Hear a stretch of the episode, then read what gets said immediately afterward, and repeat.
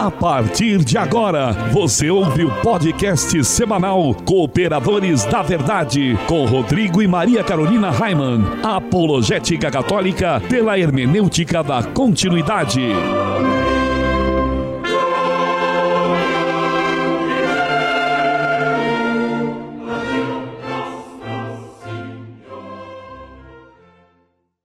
Olá, amigo ouvinte, paz e bem. Aqui quem vos fala é o professor Raiman. Estamos começando mais um podcast semanal Cooperadores da Verdade. Apologética católica pela hermenêutica da continuidade. Aqui se fala a verdade, custe o que custar, doa a quem doer. E quem também está aqui comigo é a Maria Carolina Raiman. Tudo bem, Carol? Tudo ótimo, Raiman, graças a Deus. Salve Maria Imaculada. E o cooperador de hoje, que temos a graça de receber para o nosso encontro mensal aqui nos estúdios Joseph Ratzinger, é meu amigo e afilhado Peter Martins. Tudo bem, Peter? Salve Maria, Salve padrinho. Maria. É Carol, tudo bem? Viemos aqui novamente, eu e a Clarinha, cooperar com a verdade. É, eu logo ia dizer, eu veio o Clara Peter e a tá lá Clara, no Clara sofá larga já assistindo a galinha pintadinha, junto né? com o Miguel. Muito bem, e é sempre uma alegria tê-los aqui. Em nosso momento de oração de hoje, além de todas aquelas intenções que já estão em nossos corações, nós queremos rezar por todas aquelas pessoas que nos ajudam com doações, os sócios do Clube do Ouvinte, os nossos parceiros das rádios que nos transmitem, nossos patrocinadores, os nossos ouvintes e todos os que acompanham o nosso site ou nos seguem nas redes sociais. E estamos reunidos em nome do Pai, do Filho e do Espírito Santo. Amém. Amém. Inspirai, ó Deus, as nossas ações e ajudai-nos a realizá-las, para que em vós comece, para vós termine tudo aquilo que fizermos, por Cristo Senhor nosso. Amém. Santa Maria, Mãe de Deus, Rogai por nós. Pater noster qui es in celis, sanctificetur nomen tum. advenia regnum tum fiat voluntas tua sicut in cielo et in terra. Pane nostrum quotidianum da nobis odie, et dimitis nobis debita nostra, sicut et nos dimittimus debitoribus nostris, et ne nos inducas in tentationem, sed libera nos a malo. Amen. Ave Maria, gratia plena Dominus tecum, Benedicta tui mulieribus et benedictus fructus ventris tui, Iesus. Sancta Maria, Mater Dei, ora pro nobis peccatoribus, nunc et in hora mortis nostre. Amen. Gloria Patri et Filio et Spiritui Sancto. Sicut erat in principio et nunc et semper et in saecula saeculorum. Amém. Senhor, fazei de mim um instrumento de vossa paz. Onde houver ódio, que eu leve o amor. Onde houver ofensa, que eu leve o perdão. Onde houver discórdia, que eu leve a união. Onde houver dúvida, que eu leve a fé. Onde houver erro, que eu leve a verdade. Onde houver desespero, que eu leve a esperança. Onde houver tristeza, que eu leve a alegria. Onde houver trevas, que eu leve a luz. Ó Mestre, fazei que eu procure mais. Consolar, que ser consolado. Compreender que ser compreendido. Amar que ser amado. Pois é dando que se recebe. Perdoando que se é perdoado. E é morrendo que se vive para a vida eterna. Amém. E continuamos reunidos em nome do Pai, do Filho e do Espírito Santo. Amém. Amém. No último programa com a participação do Peter Martins, eu anunciei aqui que o Bolsonaro seria eleito presidente do Brasil. E foi. E foi. Glória a Deus. É, glória a Deus. Glória a Deus. E nós queremos lembrar que esse programa é transmitido atualmente por 15 rádios. E hoje o abraço especial vai para a Rádio Navegantina, aqui de Navegante, Santa Catarina. Abraço ao amigo professor Orlando Navarro e todos os ouvintes da Rádio Navegantina. É, o grande professor Orlando, e eu gostaria de fazer um, um parênteses aqui por conta da vitória do Bolsonaro também. Professor Orlando Navarro é um professor da escola sem partido. Exato, É, ele né? apoia- Outro professor de, de direita. Bem e claro que bacana. aqui em Santa Catarina nós tivemos outras grandes vitórias, né? A vitória do nosso governador Moisés e da Ana Carolina Campanholo, né? Que também é professora de história, também é professora de direita, verdade, que também né? já cooperou com a verdade aqui conosco. É isso aí. No quadro Vida dos Santos, nós estamos estudando a vida dos papas que foram canonizados. São os santos papas. Nós temos o costume de chamar o papa de santo padre, não é mesmo? Mas isso não significa que ele seja santo. Infelizmente, né, Carol? É verdade. Na história da igreja já se passaram 265 papas. O Papa Francisco, então, é o Papa de número 266. Mas nem a metade deles foi considerado santo. Aliás, alguns muito pelo contrário, né? É verdade. E no último programa nós falamos de São Leão II.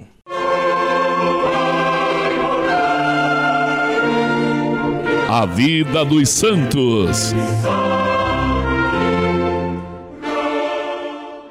Peter, e você sabe quem foi o santo papa escolhido para o programa de hoje? Eu sei sim, Carol. É São Bento II. Conta pro povo então, Carol, um pouquinho sobre a vida de São Bento II.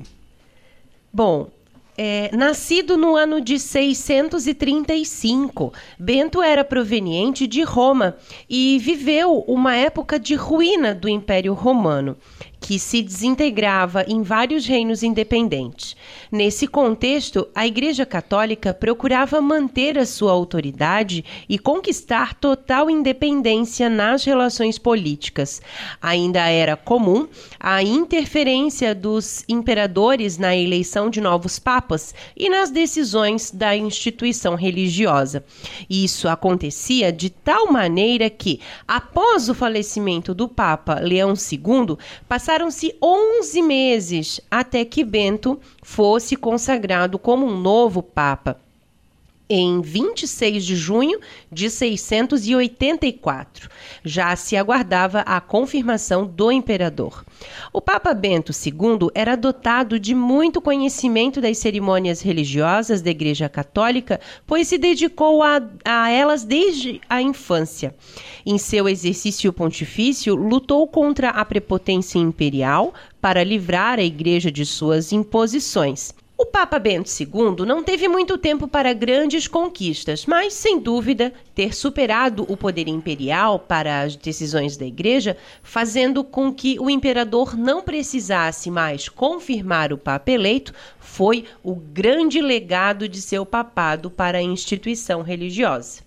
O seu papado foi curtíssimo, mas politicamente muito importante para a Igreja Católica, justamente por conta desse fato, né, de não precisar aguardar a confirmação do imperador.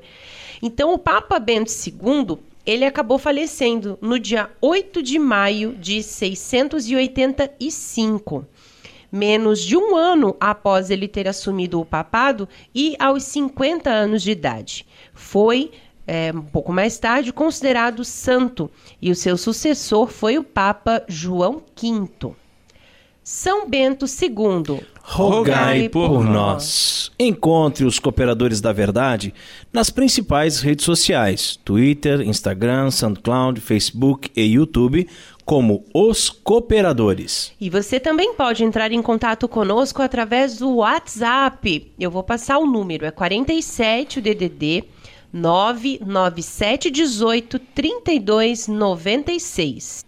Isso mesmo, manda um zap para os cooperadores com suas críticas, sugestões e pedidos de oração. E agora, graças ao Peter que manja dos Paranauês, nós também estamos no Spotify, né, Maria É. Carolina? Exatamente, né? O nosso ouvinte que tem o Spotify aí não precisa ser pago, pode ser a versão gratuita. É só buscar pelos Cooperadores da Verdade lá na busca e ouvir os nossos podcasts. Que maravilha, hein? E não se esqueça também de visitar o nosso site, né? cooperadoresdaverdade.com. Feller Contabilidade, do nosso amigo Diácono Vital. A Feller Contabilidade fica na rua Aldílio Garcia, número 479. Nesta você pode confiar. Atendimento de segunda a sexta-feira, das 8 ao meio-dia e das 13h30 às 17h30. Telefone 3346-2333. Feller Contabilidade arroba matrix.com.br. Em frente à Secretaria da Paróquia São Cristóvão de Itajaí, Santa Catarina. Feller Contabilidade, a sua empresa nas mãos certas. E se você também gostaria de anunciar a sua empresa aqui no programa Cooperadores da Verdade, entre em contato conosco e ajude-nos a evangelizar. Chegou a hora de mergulharmos nas fontes franciscanas. Da pregação do Evangelho e do anúncio da paz.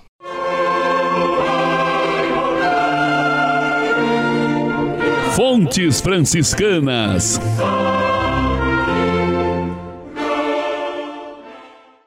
Francisco de Assis, amigo ouvinte, começou a pregar a todos a penitência com grande fervor de espírito e alegria da alma, edificando os ouvintes com a linguagem simples e a nobreza de coração.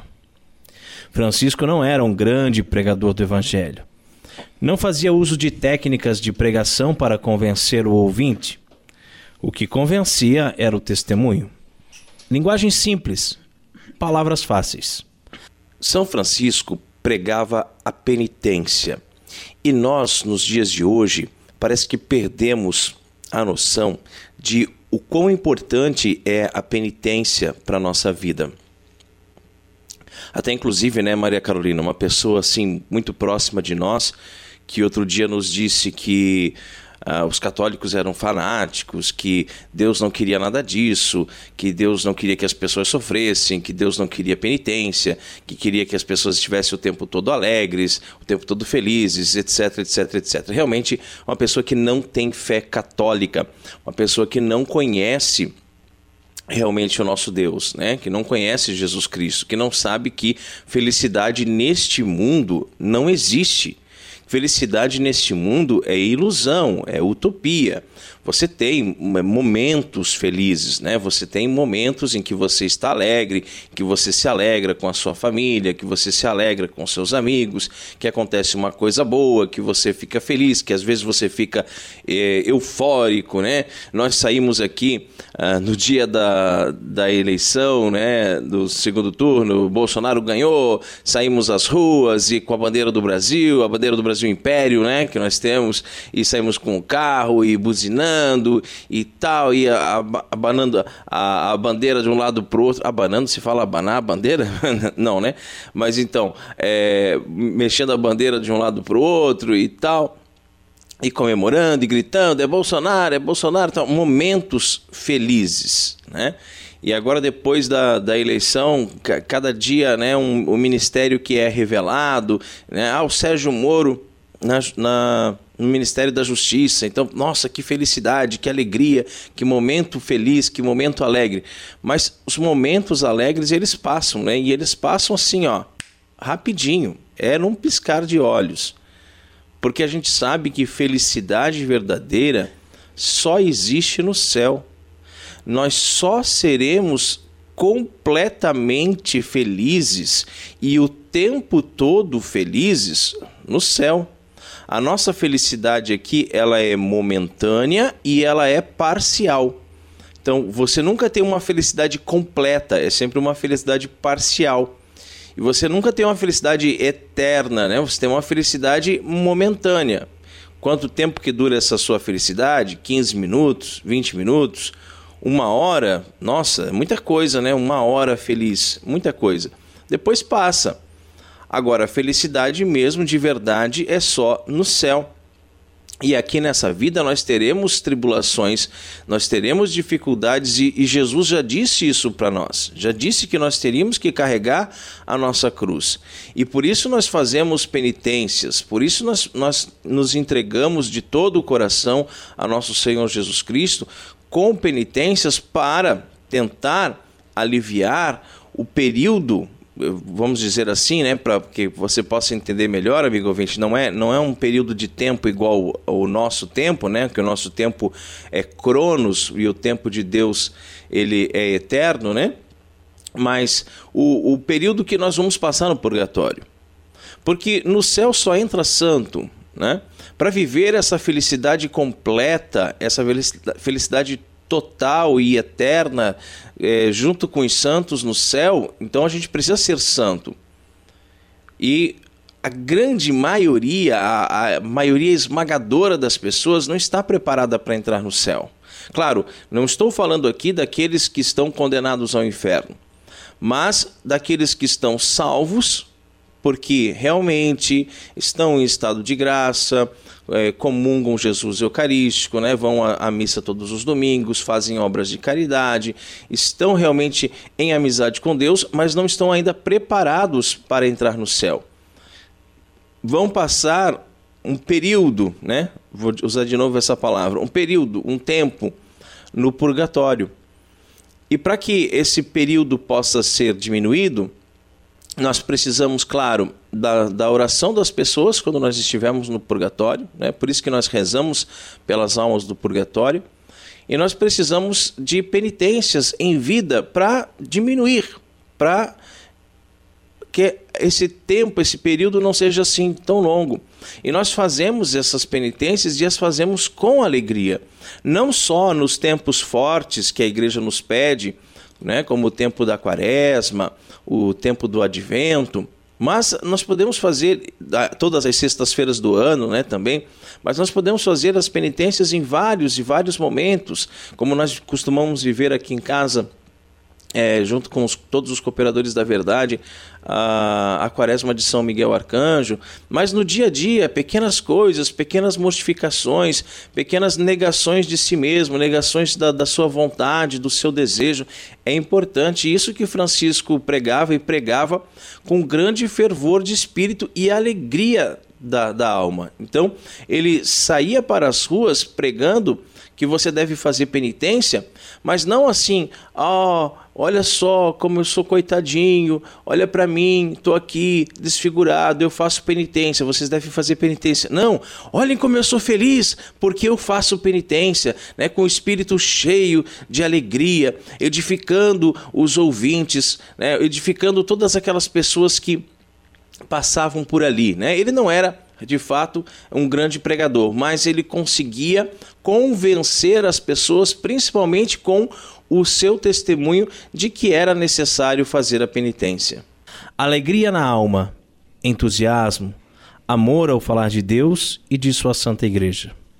E o mais importante de tudo, testemunho. Bastava olhar para aquele homem como eu vou convencer alguém a praticar o bem se eu só faço o que é mal? Como vou convencer meus filhos de que não se deve mentir se tantas vezes eles já me pegaram mentindo para eles? Francisco vivia o que pregava, assim como nosso Senhor Jesus Cristo. Fato que tanto incomodou os fariseus e os doutores da lei. Sua palavra era um fogo devorador que penetrava o âmago do coração e a todos enchia de admiração. Todos ficavam admirados quando Francisco falava, mesmo que ele não falasse nada. Somente a sua presença, as suas atitudes já deixavam as pessoas boquiabertas. É, e dessa forma os irmãos vão entrando na ordem. É, ora, pessoas que, tocadas pelo testemunho de Francisco, foram percebendo que Deus as chamava para uma entrega total. Francisco pregava a paz, de forma que até os inimigos da paz abraçavam a paz. São Francisco pregava a conversão, mas Francisco não dizia que as pessoas deveriam imitá-lo ou segui-lo. Nunca teve a intenção de formar uma ordem, né? Mas as pessoas foram chegando. Bernardo, Egídio, Felipe, né, os primeiros frades, entre outros. É, amigo ouvinte, e assim também era com nosso Senhor Jesus Cristo. Jesus, por onde passava, chamava tanta atenção, tocava tão fortemente os corações, que foi fazendo discípulos, que mais tarde os chama de amigos. Francisco os chamava de irmãos. Deus me deu irmãos, dizia ele.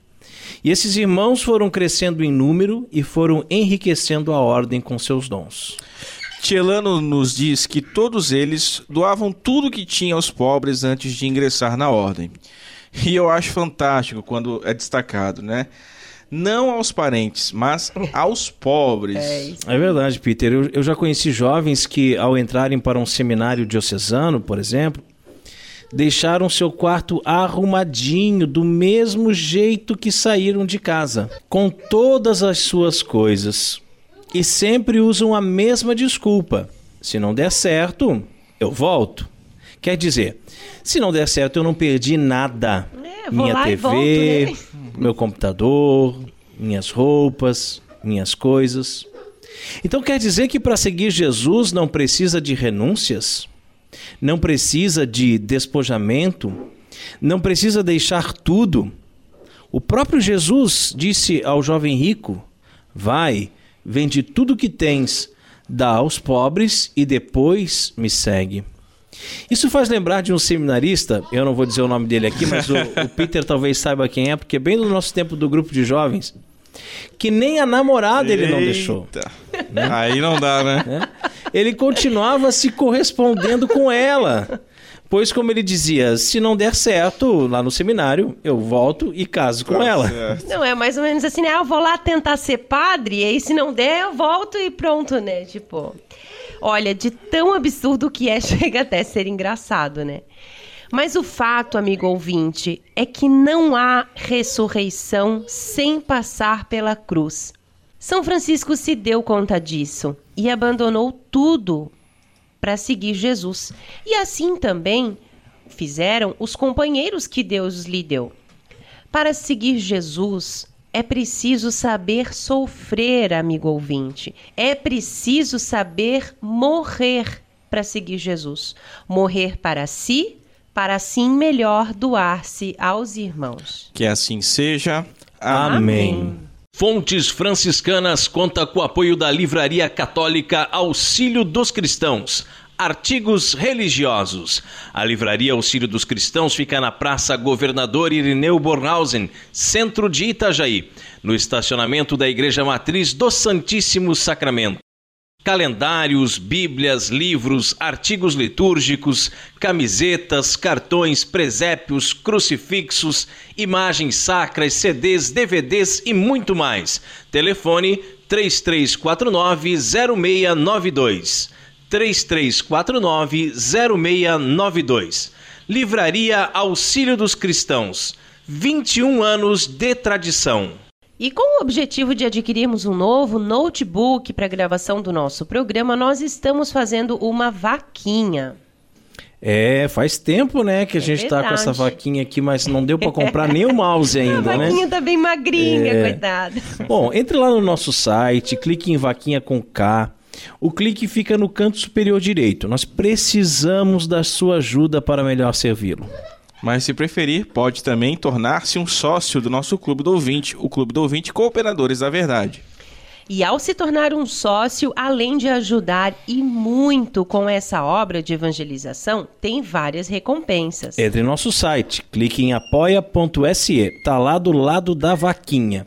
Você pode contribuir com qualquer valor a partir de cinco reaisinhos e assim nos ajuda a evangelizar. Seja um sócio evangelizador, nós contamos com você. E no quadro mais treteiro do nosso programa, hoje vamos falar sobre ele, o capiroto. capiroto.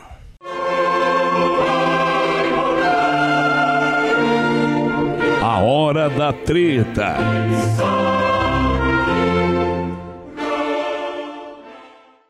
A Igreja Católica inventou o demônio para assustar os fiéis.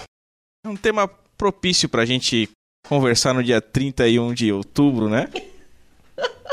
É, não sei quando você vai ouvir esse programa, mas o Peter já deu a letra aqui que nós estamos gravando no 31 de outubro, dia das bruxas, né? É, mas eu me refiro dia das bruxas que não por dia da deforma que não por né? coincidência, né? não por não coincidência, por coincidência, é o dia da deforma protestante, né? Que os hereges nada mais são do que bruxas para serem queimados na fogueira, né? Mas enfim, nosso Senhor Jesus Cristo veio libertar-nos por sua paixão e morte de cruz da escravidão do demônio, a cujo poder fôramos entregues pelo pecado de Adão. De fato, a encarnação do Verbo encontra-se, por assim dizer, em tão estreita dependência da realidade de Satanás e seu poder sobre os homens, que se nos recusarmos a acreditar nessa última verdade, dificilmente entenderemos o propósito e a finalidade da primeira. Trata-se sim de uma verdade de fé. O diabo, príncipe deste mundo e pai da mentira, existe.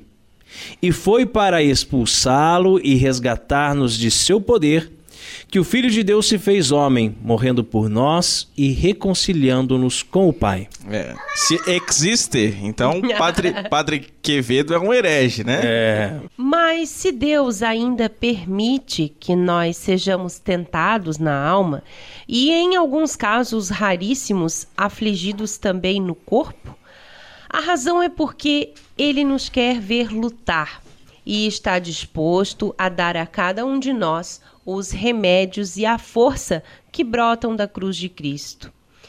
Da existência do demônio e suas ações para perder as almas, da tentação até a possessão, passando por todos os níveis dos ataques diabólicos, de uma maneira sistemática nós vamos falar nesse programa e também ao longo de alguns podcasts, sem uma certa periodicidade, né?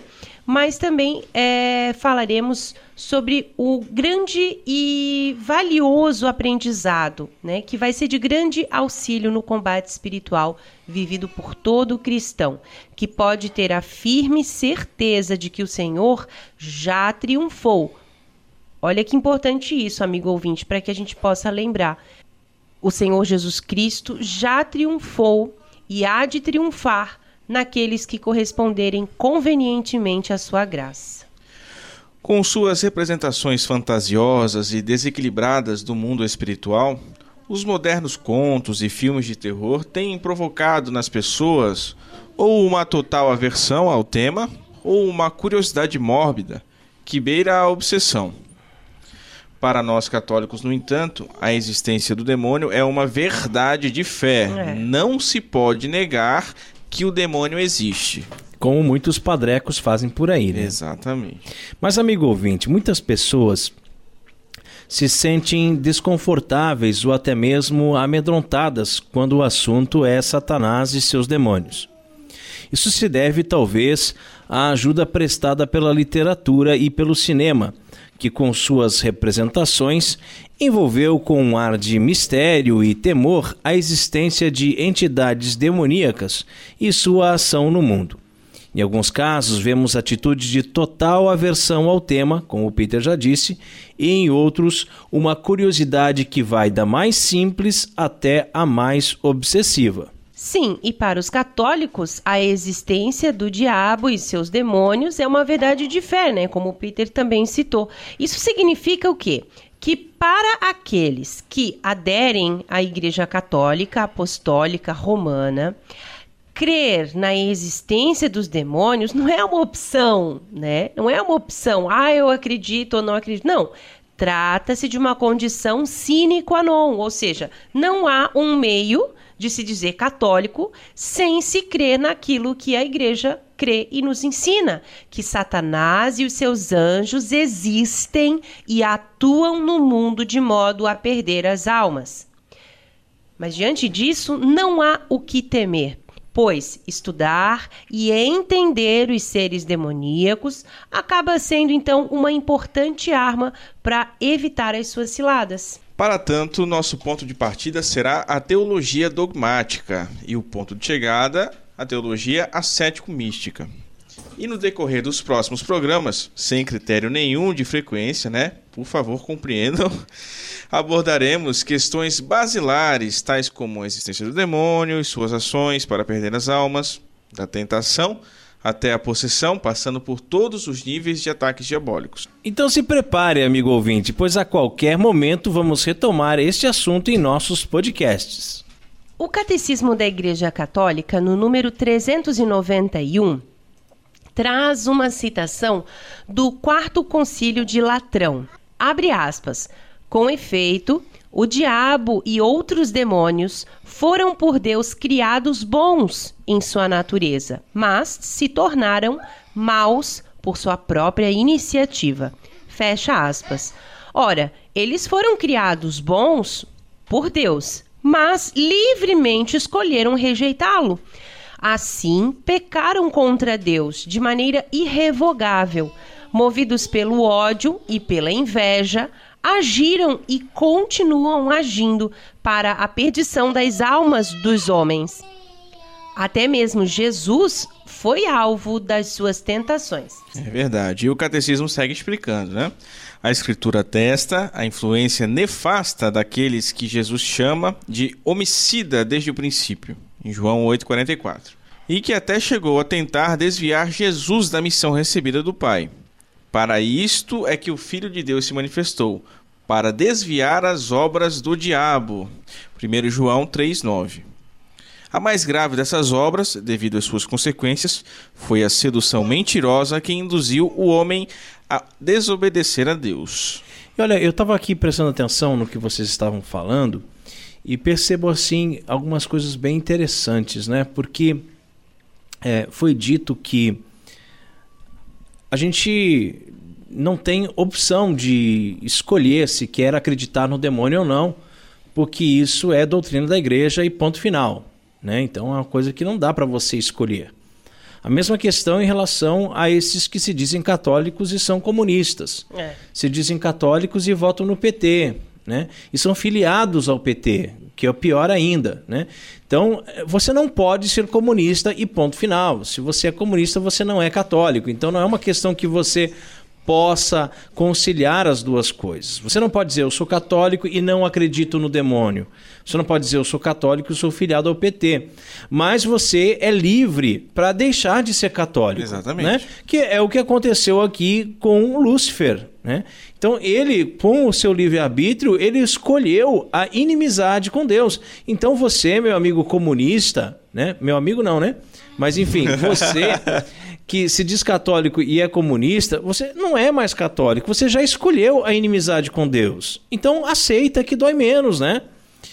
E os sinais que reforçam a crença perene da igreja na existência de Satanás e seus demônios podem ser verificados nos textos da Sagrada Escritura e nos documentos escritos do magistério da tradição. O problema é que tem muito católico de meia tigela que não acredita nem na tradição, nem no magistério e nem na Bíblia, né? Ah, não, porque a Igreja Católica adulterou a Bíblia, né, ao seu bel prazer, né? Mas nós que somos católicos de verdade sabemos que embasada nesses três pilares não há como negar que a crença nos demônios faz parte da essência da fé católica.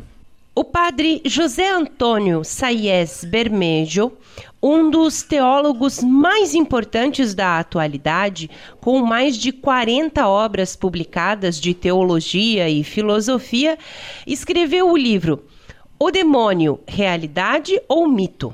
Publicado pela editora Paulus, que nos servirá de guia então. Ele explica que o Antigo Testamento praticamente não fala da existência de Satanás e os seus demônios, mas que o Novo Testamento apresenta então uma explosão sobre o tema. Considerando-se os vocábulos que dizem respeito ao demônio, Satanás, possessões, né, e por aí vai, o Novo Testamento então apresenta cerca de 511 referências ao é, capiroto, não é fraco não, né? Não é fraco não. E como explicar então, né, essa desproporção entre o Novo e o Antigo Testamento? A pedagogia divina. No início da história da salvação, Deus estabelece com Abraão uma aliança e pede que não hajam outros deuses além dele. Com o passar do tempo, ensina ao povo de Israel que não existem outros deuses além de Deus, né? E por meio dos profetas inaugura a luta para livrar Israel da idolatria. E quando o povo de Israel aceitou Deus como criador e entendeu que o diabo e seus demônios são também criaturas, apareceram as primeiras referências a eles. Isso se deu na época dos escritos sapiensais, já no chamado Intertestamento, tempo em que se não se teve escritos canônicos, mas tão somente apócrifos, tais como os manuscritos de Kiram, o primeiro livro de Enoque e outros relatos da apocalíptica judaica. Começaram as primeiras elaborações teológicas acerca do diabo e seus demônios. Na plenitude dos tempos, quando Jesus veio ao mundo, nem todo o povo de Israel acreditava na existência de Satanás. Não era uma unanimidade de pensamento, né? Como no caso dos saduceus, que não criam de modo algum nos seres demoníacos. Portanto, é possível dizer que os teólogos modernos cometem um grave erro quando afirmam que a sociedade em que Jesus viveu possuía uma visão mágica das coisas e que ele não quis se dar ao trabalho de desmitologizá-la. Segundo inúmeros relatos, Jesus soube, soube contrapor-se muito bem à mentalidade da época, sem nunca fazer concessões. Segundo o padre Sayes, Jesus cria na existência do diabo. E, para comprovar essa afirmação, apresenta três critérios. Primeiro, a múltipla atestação. São inúmeras as referências existentes nos evangelhos que narram a ação de Jesus contra os demônios. 2. A questão da descontinuidade. O povo de Israel esperava um Messias político que o libertasse da opressão dos romanos. Quebrando essa expectativa, Jesus prega a conversão e o reino de Deus. Terceiro, a identidade de Jesus. Em relação ao segundo critério, amigo ouvinte, Joaquim Jeremias, famoso exegeta protestante, que se especializou no estudo de Jesus histórico, é categórico ao afirmar que as três tentações de Jesus no deserto versam sobre o messianismo político. A primeira tentação, que propõe transformar pedras em pães, pode ser interpretada como uma tentativa de induzir o Senhor Jesus a ser o novo Moisés, libertando o povo como Moisés libertou o povo do Egito. A segunda, como receber os reinos do mundo para governar. A terceira, como transformar-se numa espécie de super-homem, realizando algo fantástico, e então ser seguido por todos todas as tentações políticas. Essa espécie de sedução rondou Jesus durante todo o seu ministério, mas ele sempre resistiu, apresentando o reino dos céus como uma realidade espiritual. Portanto, seu inimigo era Satanás e seus demônios, e não César. Interessantes são as palavras de Jesus na famosa passagem em que foi acusado pelos fariseus de expulsar demônios em nome de Beuzebu. Esse fato foi narrado no Evangelho de Marcos e Lucas e também no de Mateus. E para melhor compreensão, eu vou ler aqui para vocês. Então trouxeram-lhe um endemoniado, cego e mudo, e ele o curou, de modo que o mudo podia falar e ver. Toda a multidão ficou espantada e pôs-se a dizer: Não será esse o filho de Davi? Mas os fariseus, ouvindo, disseram: ele não expulsa demônios senão por Beuzebu, príncipe dos demônios. É, e o texto continua assim, amigo ouvinte. Conhecendo seus pensamentos, Jesus lhes disse: Todo reino dividido contra si mesmo acaba em ruína, e nenhuma cidade ou casa dividida contra si mesma poderá subsistir. Ora, se Satanás expulsa a Satanás, está dividido contra si mesmo. Como então poderá subsistir seu reinado? Se eu expulso os demônios por Beuzebu, por quem os expulsam os vossos adeptos? Por isso, eles mesmos serão os vossos juízes. Mas, se é pelo Espírito de Deus que eu expulso os demônios, então o reino de Deus já chegou a vós. Trata-se de um texto evidentemente semítico e permeado de linguagem arcaica. Nisso, os exegetas veem um sinal claro de que se trata realmente de um fato histórico, novamente toma tomando por base o princípio da múltipla atestação. O reinado de Deus está intrinsecamente ligado ao combate contra Satanás, pois Jesus veio para romper a escravidão produzida pelo pecado para que Deus reine. O terceiro critério citado pelo padre Sayes é a própria identidade de Jesus e a salvação que ele veio trazer. Ela não se compreende sem se considerar a existência do diabo e seus demônios. Jesus veio para livrar o homem do pecado, da morte e do diabo. Essa realidade é tão presente no Novo Testamento que, se for retirada, tudo perde sentido. É por isso que se constitui quase uma traição ao Evangelho a tendência moderna da desmitologização do Novo Testamento, encarnada por Rudolf Bultmann. Crer que Jesus Cristo não combateu a Satanás e seus demônios é crer num Jesus diferente daquele narrado nos evangelhos. É, e quantos, né? Quantos que creem num Jesus diferente daquele narrado nos evangelhos? Um Jesus metalúrgico, né? com nove dedos, né? um Jesus revolucionário, Che Guevara, um Jesus travesti, né? É. São tantos os Jesuses que são pintados de acordo com cada ideologia, mas nós cremos no Jesus da Bíblia. Nós cremos no Jesus do Evangelho. Nós cremos no Jesus que fundou a Igreja, Igreja. Católica. Né? Nós cremos no Jesus que está presente na Eucaristia todos os dias. Né? E Jesus poderia ter dado aos fariseus, às vezes, quando a gente fala em fariseus, perdoe-me se eu estiver enganado, né? Mas eu vejo como os petistas de hoje. que são os do contra, né? Os do contra. Tudo que você fala, eles vão contra. Né? Então, é, Jesus falava uma coisa, ensinava uma coisa, eles sempre vinham lá com um argumento diverso, com, com a, oposição, né? E é sempre tomavam coisa. na cara, né? Sempre tomavam na cara, exatamente. Não, sempre Jesus levavam, não perdoava aquilo, Sempre né? levavam é. no, nos dedos, é. né? E Jesus não deixava de falar a verdade para eles. Jesus não fazia um papel politicamente correto, né? Ah, de, de boa vizinhança, não. Ele dizia hipócritas, né? E ele dava aquele chacoalhão neles é. mesmo. Né? E, e, é o que a gente precisa fazer mesmo com essa corja toda aí, fazer com que eles acordem, né? Então, é, Jesus poderia, poderia, claro, né, ter dado aos fariseus qualquer outra resposta nesse caso aqui de, de Beuzebu, né?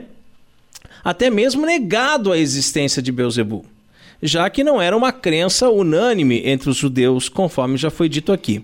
Mas não. Jesus foi enfático ao dizer que expulsava pelo dedo de Deus, definindo ele mesmo sua obra de salvação. Da mesma forma, o Novo Testamento, quando se refere ao diabo, o faz sempre no viés soteriológico, isso é, que está relacionado à salvação humana. Não existem grandes explicações acerca da natureza demoníaca, nem mesmo uma teoria a esse respeito. Os Santos Padres, porém, são unânimes em confirmar a existência dos demônios e passam a especular sobre a natureza deles. Os Santos Padres, então, se baseiam principalmente nos livros apócrifos, o que acabou por gerar algumas explicações absurdas, né? Mas, finalmente, lá na Idade Média, com Santo Tomás de Aquino, firmou-se um pensamento teológico especulativo bastante sólido acerca da natureza do diabo e os seus demônios, do modo como eles agem. Ao abordar um tema que suscita reações tão adversas entre as pessoas, mas que ao mesmo tempo compõe de maneira inequívoca o depósito da fé católica, pretende-se, amigo ouvinte, iluminar com a luz da Igreja o que foi obscurecido pelo medo e pelo desconhecimento. Falar de Satanás e de seus demônios implica antes e principalmente falar da salvação comprada ao preço do preciosíssimo sangue de nosso Senhor Jesus Cristo na cruz. E nós queremos agradecer então, mais uma vez, né, o Padre Paulo Ricardo, porque nos serviu com seu conhecimento, né, uh, através desse texto que serviu de base para a reflexão do nosso programa. E chegamos à hora mais esperada aqui do programa Cooperadores da Verdade. Sim, os puritanos piram.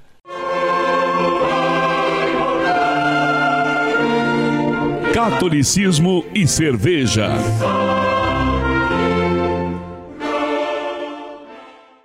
E a cerveja de hoje é uma Bodebrau Bicycle Kick. É uma Kirsch.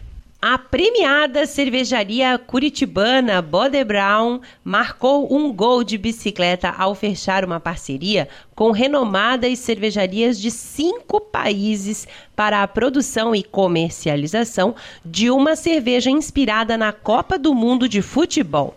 O estilo é a Kirsch e foi batizada de Bicycle Kick Kirsch, gol de bicicleta, no caso em inglês. A bebida será vendida em mais de 40 países, incluindo, obviamente, o Brasil. Já está, né? É Já está desde isso. a Copa do Mundo sendo vendida, né? Verdade. A receita é inspirada no país sede da Copa, a Rússia. E a cerveja leva, olha só, camomila, que é a flor tradicional daquele país, e o capim-limão, alusão ao gramado dos campos de futebol. Que curiosidade que eu tô pra Eu beber essa também, cerveja, eu hein? também. Gosto muito de chá de capim limão. Já o nome, Bicycle Kick Kulsch, como é que é, Carol? Kills. Kills. Kills. Kills. Não, não é? o outro tem som de E, é um Kills. Kills. Ah, my Lebenstransek. Tem que o Peter tem que estudar mais alemão. É, né? não, meu alemão não tá em Deutsch dia. lernen. É, o nome é uma alusão ao gol de bicicleta, uma das jogadas mais espetaculares do futebol. É isso mesmo. E o estilo germânico, ele foi co- escolhido pela Alemanha ter sido campeã na última Copa do Mundo. Então nada é por acaso, hein? Eles escolheram a Kölsch, que é um estilo alemão, por causa da Alemanha ter ganhado a última Copa, né? Lá em 2014, né? 2014. e pelo país ser um dos principais produtores do mundo. Produtores de cerveja. É, isso mesmo. É fácil de beber, tem teor alcoólico baixo de apenas 5,1%, sabor maltado evidente, dulçor do malte, notas sutis de camomila, mel e capim-limão, além da refrescância. Para chegar ao resultado final, foi necessário um ano de conversas com as demais cervejarias. Para chegar ao resultado final, foi necessário um ano de conversas com as demais cervejarias. Ao todo, foram produzidas cerca de 5 milhões de litros no mundo inteiro.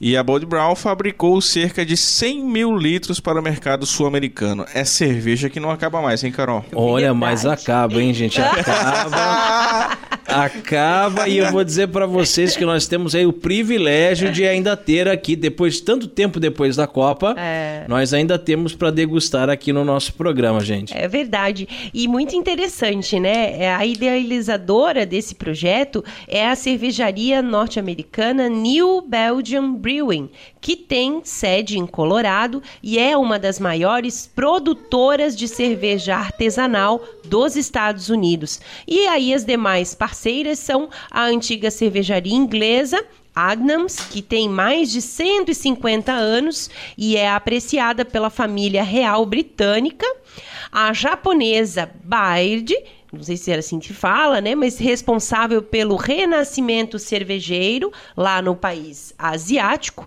a sul-africana Devil's Peak, que distribuiu a bebida em 15 países da África, e a mexicana Primus, empresa de vanguarda do país. Que interessante, então, né? Uma cerveja fabricada no mundo inteiro, o mesmo estilo, é, com essas cervejarias artesanais aí pelo mundo afora. Exatamente. legal e aqui isso. no Brasil, Brown foi escolhida então para representar no Brasil essa cerveja colaborativa que une os cinco continentes. No Brasil, esteve disponível em cerca de grande parte dos 1.200 pontos de venda da Bud Brown, cerca de 200 em Curitiba. E na América Latina, a bebida foi distribuída também em algumas cidades da Argentina, Paraguai, Uruguai e Bolívia.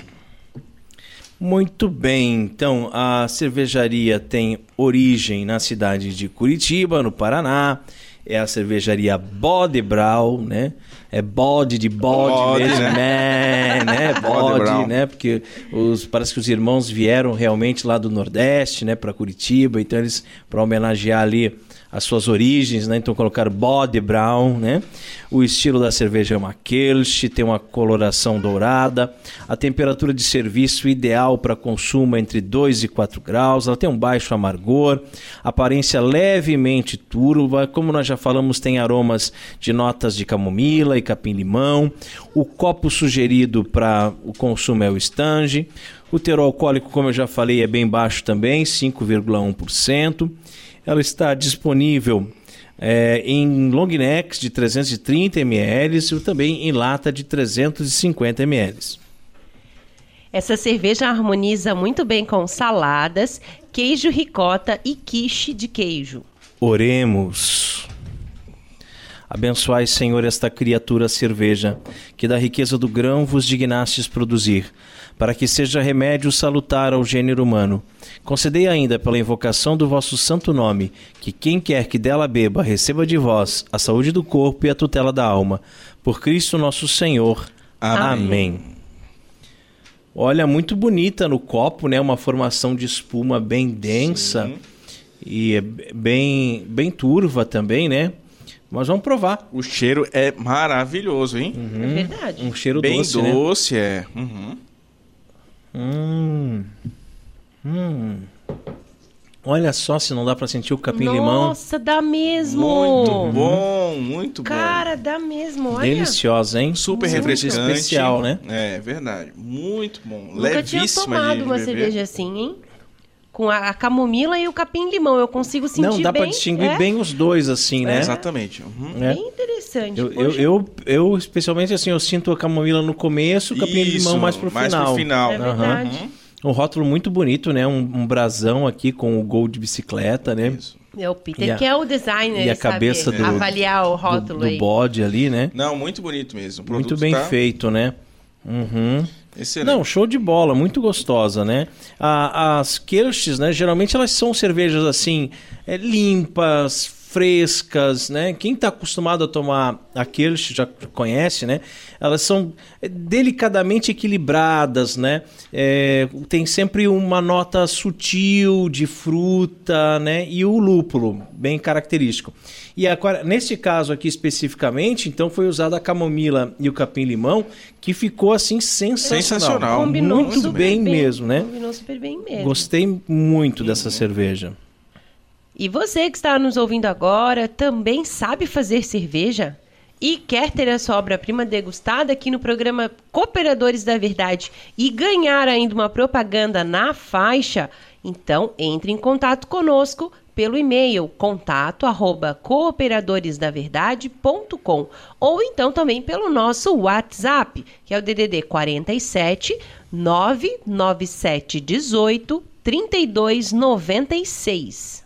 Catolicismo e cerveja conta com o apoio da Beer House Cervejas Especiais.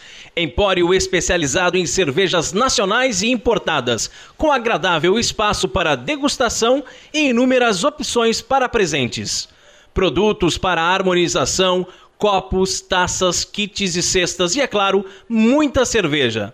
Aberto ao público de segunda a sexta, das 15 às 23 horas, e aos sábados, das 10 às 22 horas. A nossa missão é trazer o universo cervejeiro cada vez mais próximo dos apreciadores dessa bebida inigualável. A Beer House está situada na Avenida Coronel Marcos Conder, número 950, Sala Térrea, Centro, Itajaí, Santa Catarina. beerhousemkt@gmail.com. Fone 3045 5821. Beer House, a primeira casa cervejeira de Itajaí. E rezemos a Virgem que nos proteja, nos guie e cuide do nosso apostolado. Ó Maria Imaculada, saudamos-te e invocamos-te com as palavras do anjo. Cheia de graça, o nome mais bonito com o qual o próprio Deus te chamou desde a eternidade. Cheia de graça és tu, Maria, repleta do amor divino desde o primeiro momento da tua existência, providencialmente predestinada para ser a mãe do Redentor e intimamente associada a ele no mistério da salvação. Na tua imaculada conceição resplandece a vocação dos discípulos de Cristo, chamados a tornar-se, com a sua graça, santos e imaculados no amor. Em ti brilha a dignidade de cada ser humano, que é sempre precioso aos olhos do Criador. Quem para ti dirige o olhar, ó Mãe toda santa, não perde a serenidade, por muito difíceis que sejam as provas da vida. Mesmo se é triste a experiência do pecado, que deturpa a dignidade dos filhos de Deus, quem a ti recorre, redescobre a beleza da verdade e do amor, e reencontra o caminho que conduz à casa do Pai. Cheia de graça és tu, Maria, que aceitando com o teu sim os projetos do Criador, nos abristes o caminho da salvação. Na tua escola, ensina-nos a pronunciar também nós o nosso sim à vontade do Senhor. Um sim que se une ao teu sim, sem reservas e sem sombras, do qual o Pai Celeste quis precisar para gerar o homem novo, Cristo, único Salvador do mundo e da história. Dá-nos a coragem de dizer não aos enganos do poder, do dinheiro, do prazer, aos lucros desonestos, à corrupção e à hipocrisia, ao egoísmo e à violência. Não ao maligno, príncipe enganador deste mundo. Sim a Cristo, que destrói o poder do mal com a onipotência do amor. Nós sabemos que só corações convertidos ao amor, que é Deus, podem construir um futuro melhor para todos. Cheio de graças tu, Maria. O teu nome é para todas as gerações, penhor de esperança certa. A esta fonte, à nascente do teu coração imaculado, voltamos mais uma vez, peregrinos, confiantes para aurir fé e conforto, alegria e amor, segurança e paz. Virgem cheia de graça, Mostra-te terna e solicita aos habitantes desta tua cidade, para que o autêntico espírito evangélico anime e oriente seus comportamentos. Mostra-te mãe providente e misericordiosa do mundo inteiro, para que no respeito da dignidade humana e no repúdio de qualquer forma de violência e de exploração sejam lançadas as bases firmes para a civilização do amor. Mostra-te, mãe, especialmente de quantos têm mais necessidade: os indefesos, os marginalizados e os excluídos. As vítimas de uma sociedade que, com muita frequência, sacrifica o homem a outras finalidades e interesses. Mostra-te, mãe de todos, ó Maria, e dá-nos Cristo, a esperança do mundo. Amém. Salve Regina, Mater Misericordiae, vita dulce do espes nostra salve. A te clamamos, exulis filii Eve, a te suspiramos, gementes et flentes in ac lacrimarum vale. Ea ergo advocata nostra, ilus tuus misericordis oculus ad nos converte, et Iesum benedictum fructum ventris tui, nobis pos hoc exilium ostende, ó clemens, ó pia, ó dulce Virgo Maria, ora pro nobis sancta Dei genitrix, ut dignificiamus promissionibus Christi. Amém. Subtum presidium confundimus sancta Dei genitrix, nostras deprecationes ne despicias in necessitatibus nostris, sed a periculis cum libera nos semper, Virgo gloriosa et benedicta. Amém. E chegamos ao fim de mais um programa Cooperadores da Verdade. Podemos então concluir e responder a pergunta que tem como título esse programa, né? A Igreja Católica inventou o demônio para assustar os fiéis, Peter? Não! Não, definitivamente não, né? Não, não. Então, o demônio sempre existiu desde que Lúcifer se rebelou. O demônio né? existe. Existe sim. Foi criado por Deus bom, mas se rebelou e se tornou mal. Padre Quevedo é um herege. Né? Então, o demônio existe e eu posso dizer para vocês que quando eu era ateu, né?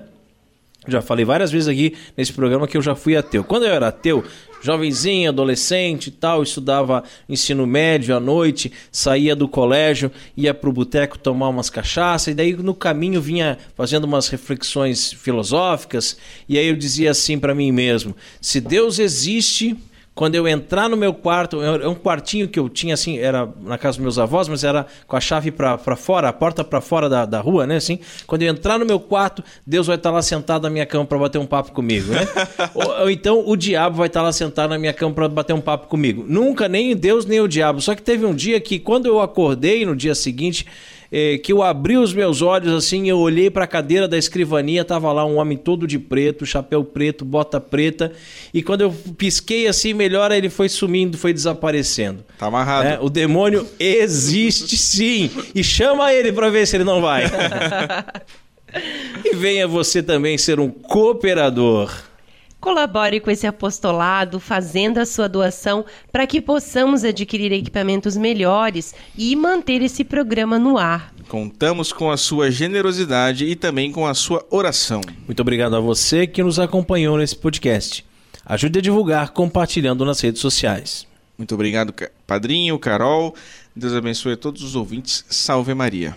Nós é que agradecemos, Peter. Eu quero dar um grande abraço, então, a cada um dos nossos ouvintes, nossos novos seguidores também, porque agora com o WhatsApp a gente está conseguindo chegar a mais pessoas, né? E que a gente possa continuar levando a palavra de Deus e cooperando com a verdade que é Cristo. Obrigada, Peter. Obrigada, Raimon, meu amor. Grande abraço a todos. Salve Maria Imaculada. Obrigado, Peter, meu afilhado. Obrigado, Carol. Obrigado, queridos ouvintes. Rezem por nós. Deus abençoe a todos. Paz e bem.